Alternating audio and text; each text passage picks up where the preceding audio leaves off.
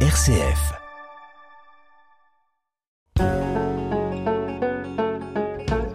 Parlons patrimoine.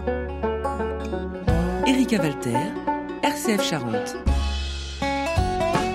À la découverte de Dignac, de son histoire et de son patrimoine, à travers précisément ses logis et châteaux, cette commune au sud-est d'Angoulême a de quoi inviter à la découverte par ses édifices religieux, son jardin médiéval, mais aussi par des monuments remontant à une période allant du XIVe au XVIe siècle, le Maine-Léonard, la Tour du Breuil et le château du Pouillot, des logis et châteaux qui sont tous des propriétés privées aujourd'hui et qui se visitent donc de manière très exceptionnelle. Et c'est ce à quoi invite justement une balade patrimoniale commentée ce samedi 16 septembre à l'occasion des Journées européennes du patrimoine. Ce sera de 14h45 à 18h. Avec nous pour en parler, Marie Fort du service Pays d'Art et d'Histoire de Grand Angoulême. Bonjour. Bonjour Erika. Cette commune de Dignac, elle a quand même euh, plusieurs points d'intérêt, on va dire, en matière euh, historique, en matière patrimoniale. Euh, c'est aussi sa localisation, sa position géographique qui peut expliquer justement la richesse de son patrimoine. Oui, bien sûr, oui, oui. On est dans l'Angoumois, on est sur le, long de la vallée de l'Échelle. Dignac a, sur son territoire les sources de cette rivière qui s'appelle l'Échelle et qui va se, jeter une dizaine de kilomètres plus loin, euh, elle-même dans la Touvre. Et c'est une vallée bah, qui mène aussi plus ou moins directement vers Angoulême, quand on vient de la direction de Périgueux. Donc c'est un, c'est aussi un territoire un peu stratégique à une époque médiévale où euh, à la fois les transports pouvaient se faire le long des rivières et puis la surveillance aussi de ces rivières était était très importante, de ces routes, de ces rivières. Et c'est vrai que là, en l'occurrence, des châteaux avec des tours permettent de d'assurer cette surveillance euh, au milieu et à la sortie de, de la grande forêt d'Orte. Avec des documents, avec de la matière justement permettant aussi de comprendre finalement l'implantation, la construction, le sens même de ces logis et châteaux. Oui, bah on a on a la chance d'avoir des bases euh, documentaires qui nous permettent de pouvoir connaître un peu mieux euh, l'histoire à la fois bon bah, des familles qui ont pu posséder à certains moments certains de de ces logis de de ces châteaux. Après, les analyses euh, architecturales dont nous, nous sommes euh, un petit peu spécialistes au pays d'arrêt d'histoire nous permettent aussi de caler des dates et de, et de voir des, des périodes de construction. On remet tout ça en contexte et puis euh, on essaye de, de, donner du sens à ce que l'on voit. Et c'est vrai que c'est aussi un plaisir quand on va dans des châteaux comme cela de pouvoir rencontrer les propriétaires qui souvent sont des gens qui bah, s'intéressent évidemment au patrimoine. Sont rarement là par hasard. Alors soit ce sont des personnes comme à la Tour du Breuil qui peuvent être des personnes qui sont des héritiers de longue date, soit c'est aussi parfois des gens qui ont racheté euh, par plaisir, par, par envie de, de, pouvoir euh, eh bien poser leur petite pierre dans, le patrimoine, qui ont envie d'en savoir plus. Donc c'est vrai qu'on travaille aussi avec les propriétaires. Ils ont ils ont généralement quand ils nous reçoivent euh, la gentillesse de, de, nous faire visiter de fond en comble et, et comme ça on peut essayer de se faire une idée de de ce qui va transparaître au travers de l'architecture, de l'histoire de leur propriété. Et c'est aussi pour ça, Marie-Fort, que ces propriétaires, ils ont envie par moment, quand c'est possible évidemment aussi, d'ouvrir les portes de ce patrimoine parce que, bien sûr, c'est leur propriété, mais ils y voient aussi du sens par euh, cette dimension d'histoire finalement, de lieu, de lien avec la commune de Dignac. Oui, oui, oui, tout à fait. Il y, a, il y a vraiment ce lien qui se crée entre ces propriétaires et, euh, et puis, bah, soit la commune, soit le, le comité d'animation. Euh, et c'est vrai que ce sont aussi parfois des lieux qui sont ouverts à la demande de là je parle du comité d'animation d'Ignac, mais par les propriétaires leur demande pour pouvoir organiser parfois des concerts, pour pouvoir organiser des manifestations un petit peu particulières. Là, quand on est euh, sur des, journées du, du, patrimoine, on a aussi cette chance de pouvoir, euh, à cette occasion-là, pouvoir obtenir des ouvertures, mais ça demeure évidemment euh, exceptionnel et pas question du tout d'aller se, se promener euh, dans ces propriétés qui demeurent des propriétés euh, privées, bien sûr.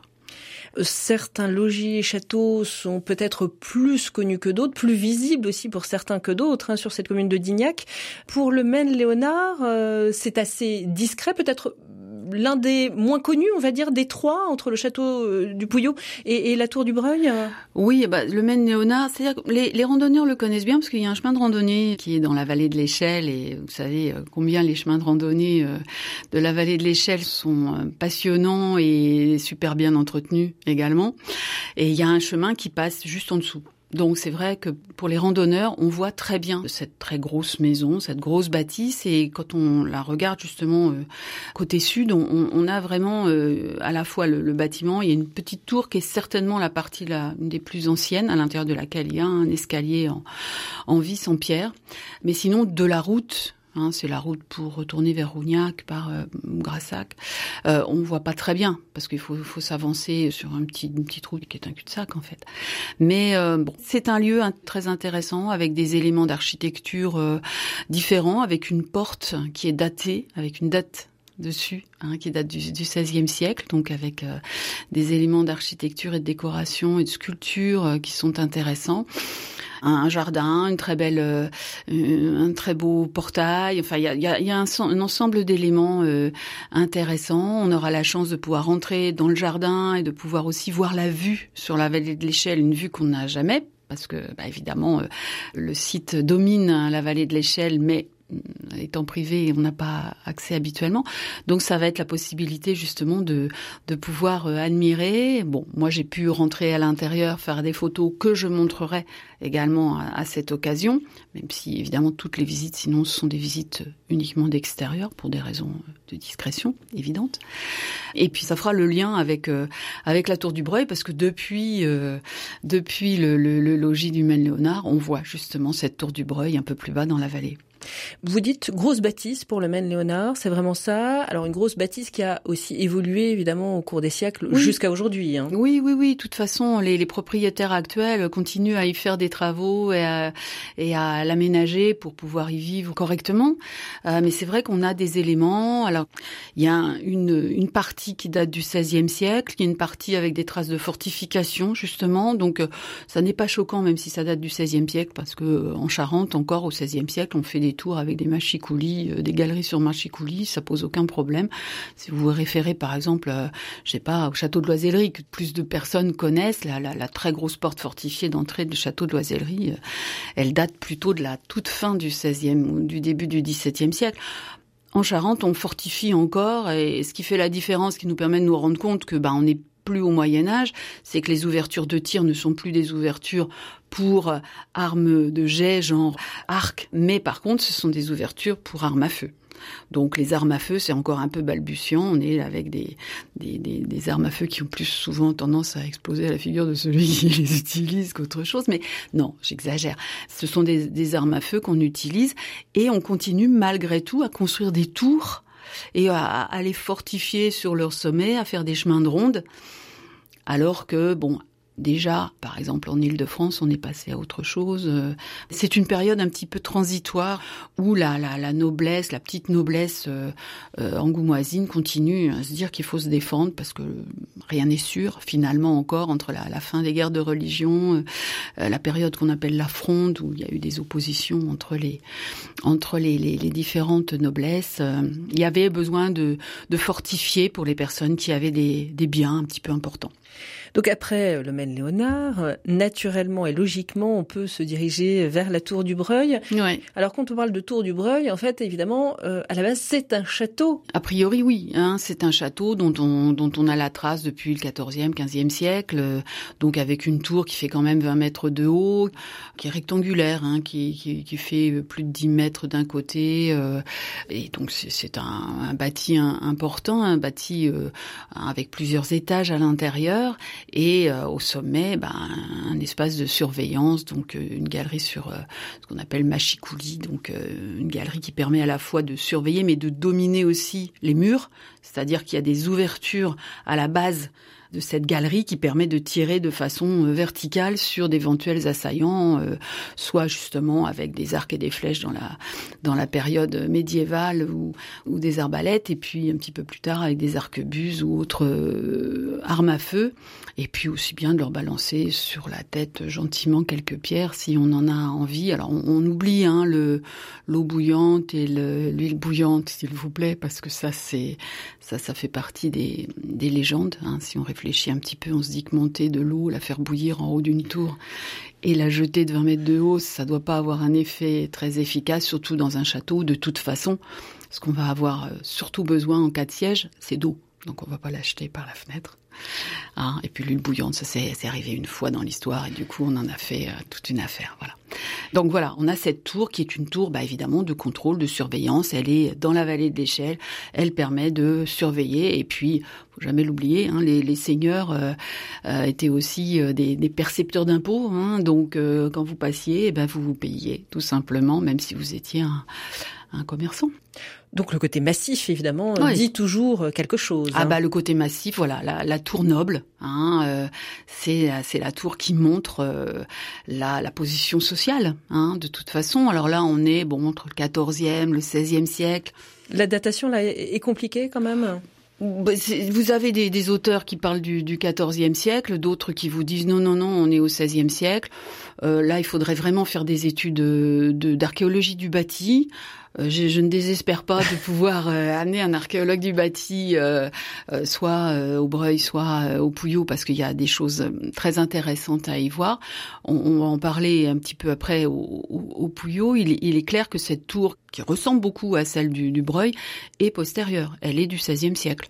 Donc, au Breuil, elle est peut-être antérieure, on peut le penser, hein, parce que Bon, dans la, dans la légende, on nous dit que ce sont les Anglais qui l'ont construite pendant la guerre de Cent Ans tout à fait possible, hein, il n'y a pas de souci. Le problème, c'est que c'est vrai qu'il faudrait vraiment faire pouvoir faire une, ce qu'on appelle une étude euh, archéologique du bâti, euh, étudier vraiment tous les murs, toute la construction pour essayer de comprendre si on a des éléments antérieurs, postérieurs, comment ça s'est fait.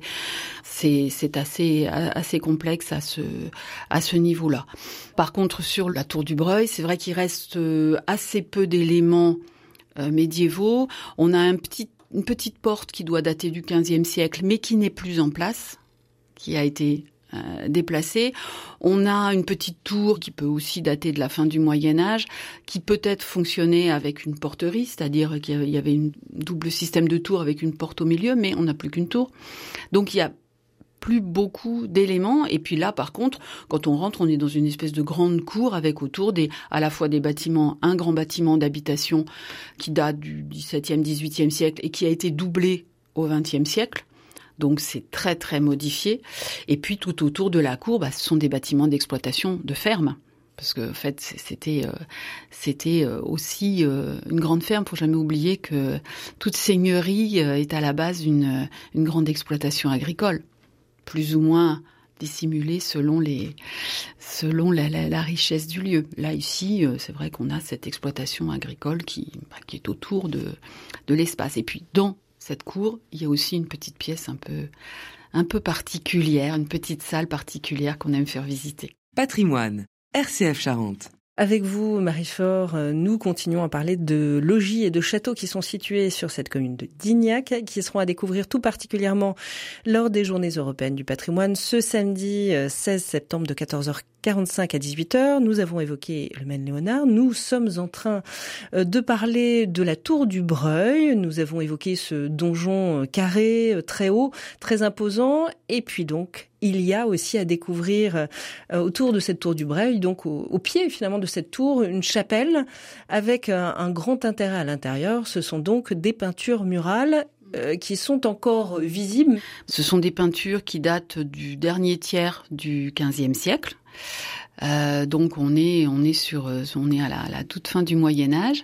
On a une représentation alors qu'on interprète difficilement parce qu'on n'a aucun texte Hein, qui permettent de, de s'appuyer dessus. Ce que l'on voit, c'est un, on voit un couple, on voit un, chevalier agenouillé. Alors on sait que c'est un chevalier parce qu'il est vêtu d'une armure à plate, euh, ces espèces de grandes plates de métal qui permettaient de, de transformer le, le, le, chevalier en une espèce de Robocop, vous savez, euh, euh, à, à, cette fin du Moyen Âge ou au début du XVIe siècle. Donc il a le corps couvert de, de, cette, de cette armure, il est agenouillé, il a son épée et son épouse est à côté de lui. Donc euh, voilà il est béni par un, personnage dont on voit très bien que c'est un, évêque parce qu'il a sa, crosse, il a la mitre et euh, donc on, peut le reconnaître. Et puis derrière lui, il y a d'autres personnages qu'on assimile plutôt à l'un à son ange gardien, un autre à un, saint qui peut être amené aussi à être son, son saint protecteur. Et euh, donc on ne sait pas qui il est, mais on peut imaginer que c'est un ancien propriétaire, bien évidemment, un ancien seigneur de ce, de ce château de la Tour du Breuil.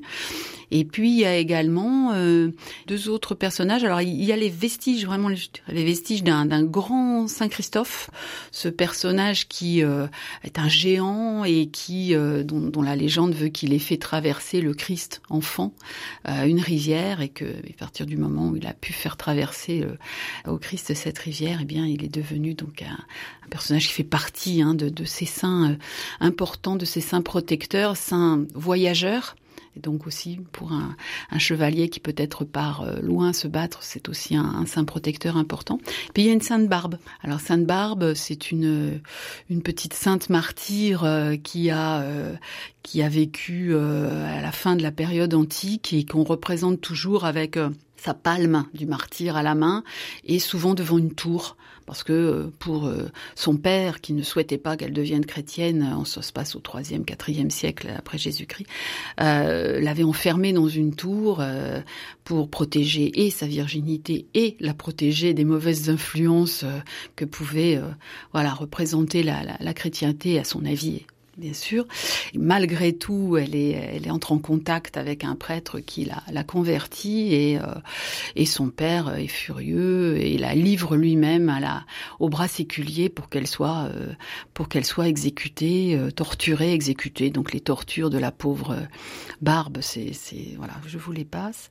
Et en plus, c'est son père qui est censé la décapiter à la fin, histoire de faire quelque chose de, plus agréable encore. Et au moment où le père décapite sa fille, eh bien évidemment, il y, a un, il y a un éclair qui vient du ciel et qui euh, foudroie le, le père.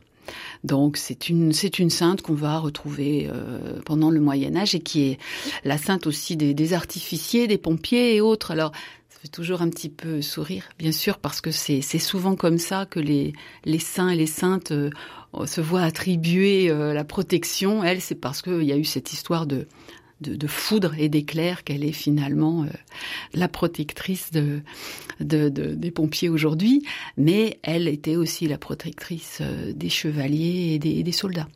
Donc, on peut penser, voilà, qu'il y a un ensemble cohérent.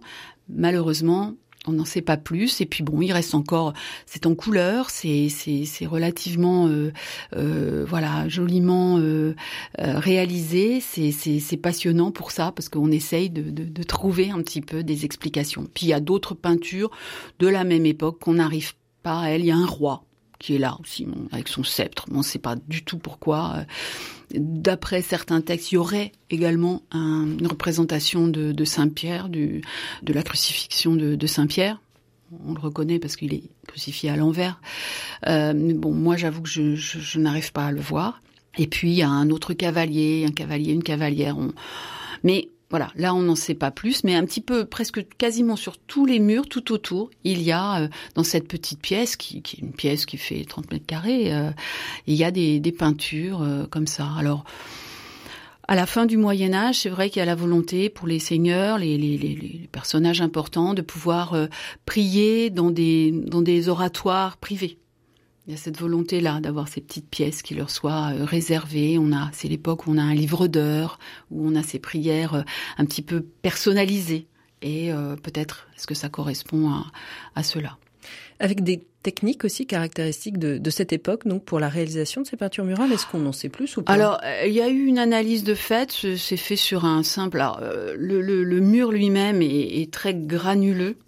Et donc il y a eu un, enduit qui a été posé, mais qui est assez fin, ce qui explique aussi euh, malheureusement euh, qu'il soit abîmé. Et donc c'est sur un, enduit de chaud assez fin qui a eu euh, ce, ce, ces, peintures qui ont été posées là.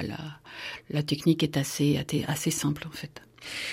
Nous évoquions là la tour du Breuil et donc tout particulièrement euh, cette chapelle et, et, ses peintures murales. Et puis il y a le château du Pouillot que mmh. vous avez déjà euh, mentionné, qui est euh, là très intéressant aussi, imposant mais très discret en fait. Oui. Hein, là à la vue effectivement à la fois des, des, habitants et puis de ceux qui passent par Dignac entre guillemets. Oui bah oui quand on, on autant on peut voir le château de, du Breuil, la tour du Breuil de, de loin, autant le, la tour du Pouillot, elle est très bien cachée. Elle a beau être en hauteur, c'est vraiment le lieu le plus haut haut que, que l'on est à Dignac, je crois, parce que c'est sur une colline qui doit faire plus de 200 mètres euh, d'altitude. Vous vous rendez compte? Par rapport, bah oui, mais par rapport à la vallée qui, qui passe en dessous, c'est vrai que voilà, il y a, y a, une bonne montée, mais on est dans les bois. Et on, on, est complètement entouré de, de bois, ce qui ne devait pas être le cas à l'époque médiévale ou, euh, ou au XVIe siècle, parce que l'idée c'est pas de se cacher, c'est de pouvoir euh, voir justement arriver l'ennemi si c'est nécessaire.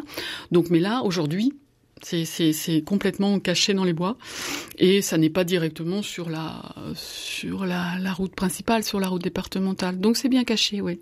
Là, donc aussi un donjon carré, ouais. aussi un donjon euh, assez haut, mmh. mais donc euh, vous le dites moins visible effectivement par la configuration. Intéressant aussi par euh, son architecture et, et, et par l'ensemble ensuite que cela forme là? Oui, oui, oui, tout à fait. Là, on a à la fois la, la partie la, la, plus ancienne, ça va être ce, ce, ce, donjon qui ressemble un petit peu en plus petit à celui de la tour du Breuil, qui est peut-être bah, une forme de copie hein, quelque part, une, en tout cas une influence, mais qui lui, bon, d'après ce qu'on en voit est plutôt de la, du XVIe siècle, parce que à sa base, dans la construction, il y a une porte, une porte qui est vraiment datable très facilement de, de, de la première Renaissance française. Donc on est vers 1530. Euh, et euh, de chaque côté, par contre, de la porte, il y a des, des ouvertures, des bouches à feu, des ouvertures de tir.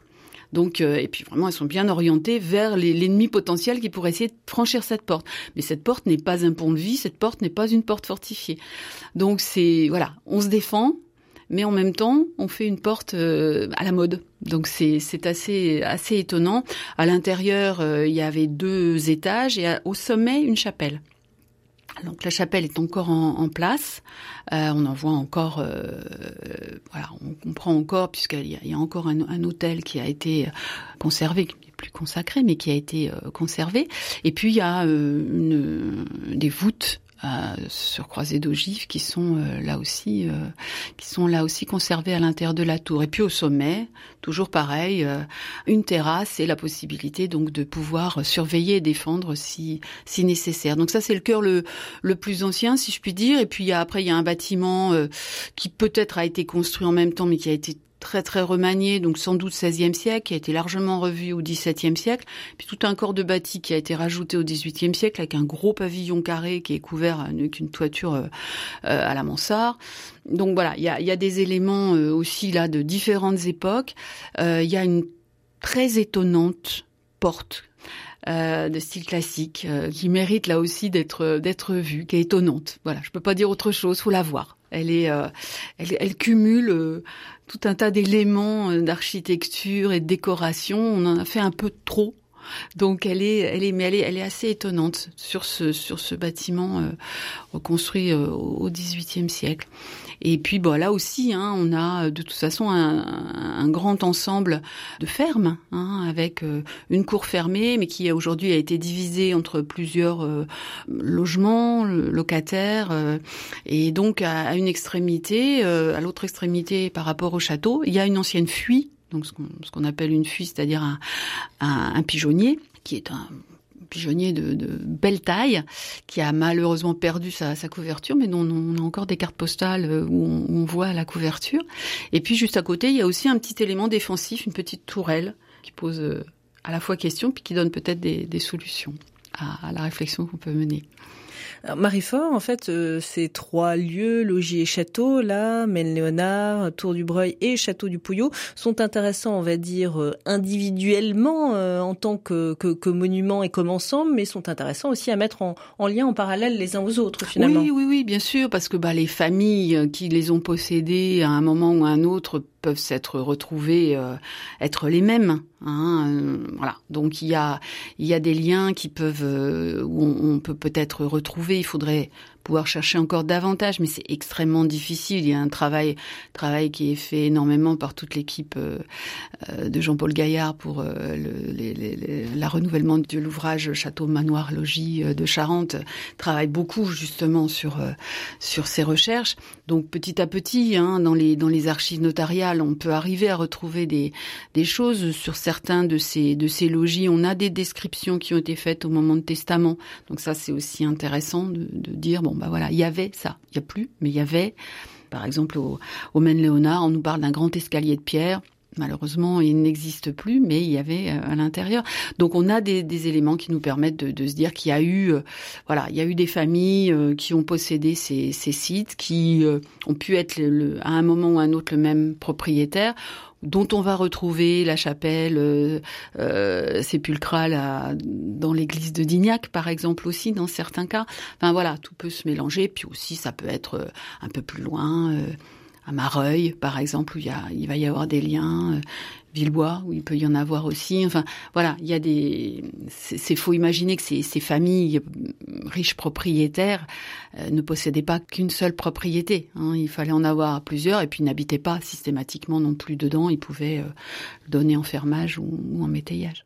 Alors en attendant, hein, ce samedi, il y a une visite euh, particulière, un peu exceptionnelle hein, de ces trois lieux. Mmh. Cette balade patrimoniale commentée donc à Dignac autour euh, du Maine-Léonard, de la Tour du Breuil et puis euh, du château du Pouillot que vous allez mener, Marie-Fort. Et donc ouais. l'idée, c'est vraiment d'aller d'un lieu à un autre et de pouvoir faire découvrir, faire apprécier donc ces lieux, les commenter et, et, montrer leur intérêt, bien sûr. Voilà, tout à fait. Là, sur une sur un après-midi, on va on va passer d'un lieu à un autre autre euh, avec euh, l'ensemble du groupe. Donc il faudra se déplacer bien sûr en, en, véhicule, en voiture. On va essayer de faire du covoiturage pour euh, limiter un petit peu euh, le nombre de véhicules qui se déplaceront. Et puis ça donnera, ça permettra justement pendant toute l'après-midi d'essayer de, donner du sens à, à ce que l'on va voir en, en, créant des liens entre ces différents ces différents lieux. Donc rendez-vous à 14h45 ce samedi donc euh, au parking de l'échelle à côté de la poste de Dignac voilà. pour ce départ ensuite pour découvrir l'ensemble de ces logis et châteaux. C'est ça, c'est sur la sur la route départementale, la poste là sur la gauche quand on arrive d'Angoulême. Merci beaucoup, Marie-Fort. Avec plaisir. Je rappelle que vous êtes donc du service pays d'art et d'histoire de Grand Angoulême. Merci beaucoup.